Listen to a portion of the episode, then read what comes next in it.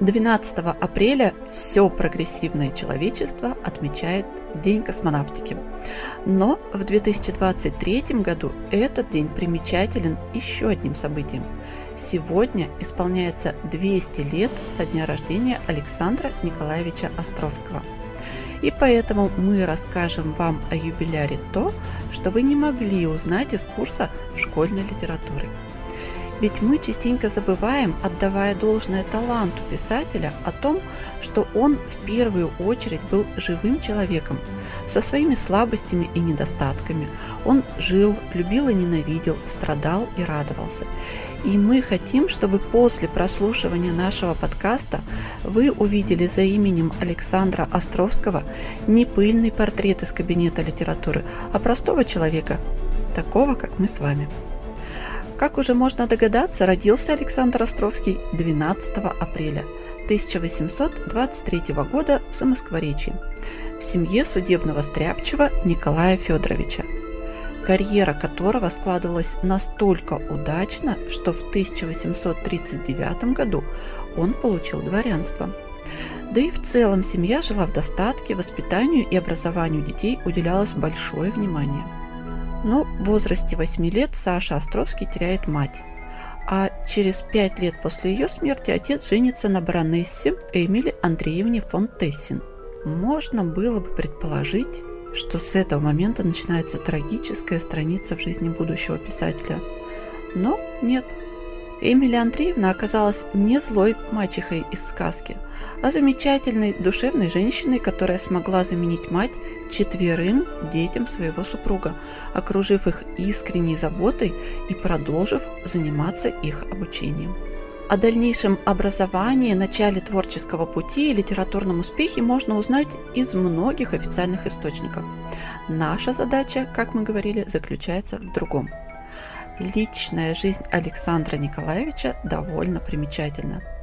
Ведь среди жен русских писателей XIX века, вероятно, самой горькой была судьба Агафьи Ивановны, первой невенчанной жены драматурга.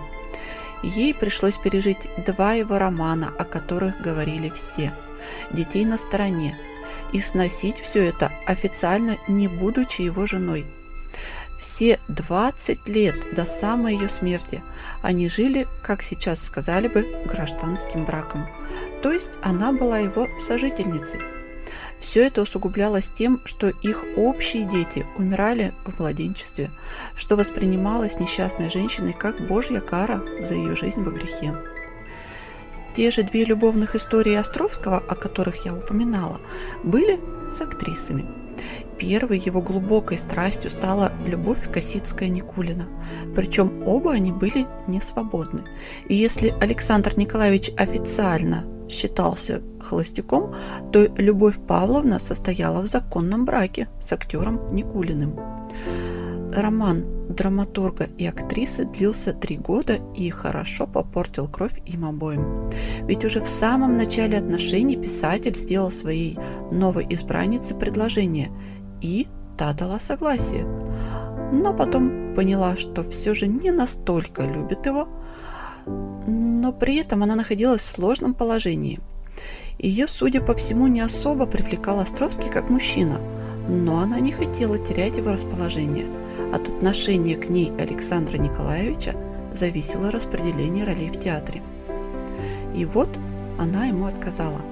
Но разве страстно влюбленные слышат слова «нет»? Литератор был очень настойчив, но Косицкая была непреклонна. А причина ее неуступчивости была проста. Она влюбилась. Как сейчас говорят, влюбилась как кошка. Предметом ее слепого обожания стал сын купца Соколова, молодой ветреный повеса.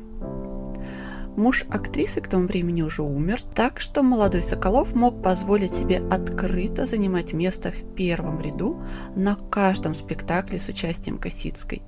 Он осыпал женщину цветами и комплиментами. Те, кто хорошо знал этого вертопраха и Альфонса, пытались отговорить Любовь Павловну от связи с ним. Но какое там? Женщина сходила с ума от любви, что закончилось для нее трагедией и полным жизненным крахом. Промотав свое состояние, Соколов взялся за деньги актрисы. Когда же иссякли и они, он отправился на поиски новой богатой пассии. Любовь же Павловна умерла от рака в полной нищете и одиночестве. Вскоре после расставания с Косицкой у Островского началась связь с молоденькой актрисой Марией Васильевной Васильевой-Бахметьевой. Именно ей было суждено стать единственной официальной женой писателя. Он обвенчался с ней спустя два года после смерти верной и несчастной Агафьи Ивановны.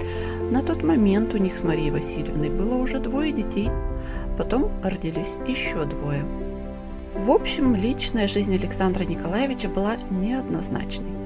В своих пьесах он часто выводил героинь, страдающих от мужского обращения. В то же время сам он не особо стремился сделать жизнь своих избранниц легкой и безоблачной.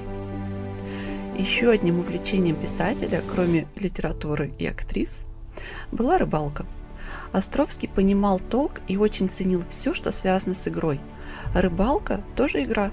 Рыбу, конечно же, можно купить и на рынке, но посидеть над поплавком на утренней тихой воде, что же по прелести может сравниться с этим? И Островский с самой молодости полюбил это деятельное созерцание.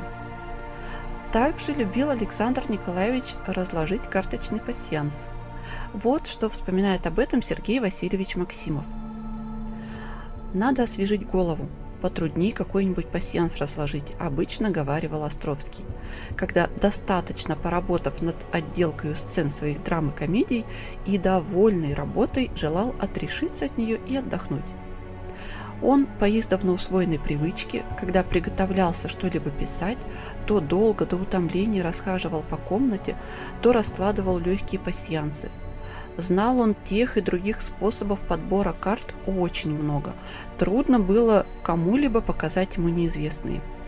Он не покидал этого стариковского развлечения, столь удачно приспособляемого в досужее время на случай воспоминания о прожитом.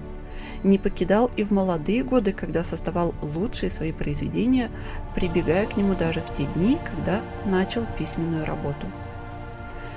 А чем же еще примечательным выделялся Александр Николаевич в воспоминаниях современников? Самое раннее описание внешности драматурга относится к 1849 году. Описывая их встречу, самарская барышня Верочка Воронина, впоследствии писательница Вера Захаровна Головина, отметила, что Островский был бледный, высокий, тонкий, с большим лбом и совсем прямыми белокурыми волосами. Николай Васильевич Берг отмечает, что в молодые годы Островский вел активную жизнь, и у него, как и у большинства его ровесников, на все хватало времени. Служба, общение с друзьями, товарищеские пирушки, любовные приключения и разочарования. Он, далее цитата, как человек, считавший себя совершенством во многих отношениях, даже по аполлоновскому античному телосложению, находил в себе также ловкость Дон Жуана в ухаживании за женщинами. Однако, по рассказам другого современника Владимира Михайловича Минорского, Островский был человек очень застенчивый и робкий – если ему случалось быть в дамском обществе, то он умолкал, как бы съеживался и только сбоку посматривал на присутствующих. Раз как-то при нем у кого-то в гостях была очень шикарно одетая дама. При ее появлении Островский смутился, и в ее присутствии разговор шел только на тему об осетрине и вообще о рыбе чем шикарная дама была неприятно поражена, рассчитывая, очевидно, беседовать со знаменитым драматургом о материях важных. Но совсем другим был Александр Николаевич в тесном приятельском кругу. Прежде всего, должно заметить, что по душе это был удивительно милый, добрый, симпатичный человек. Среди друзей он уже так не стеснялся и нередко приходилось слышать от него увлекательные рассказы, в которых, по словам Минорского, сказывалось своего рода творчество, выражавшееся в том, что слушатели как бы переносились в самую обстановку действия – природа ли, лица ли, так ярко описывались в рассказе Александра Николаевича, что все как живое вставало перед слушателями. Вот таким человеком был наш сегодняшний юбиляр Александр Николаевич Островский. На этом мы заканчиваем наш сегодняшний выпуск и приглашаем вас познакомиться с выставкой, посвященной творчеству этого талантливейшего русского драматурга. На выставке в нашем отделе представлены книги, журнальные статьи, рассказывающие о жизни драматурга, а также произведения автора, некоторые из которых также отмечают в этом году юбилей.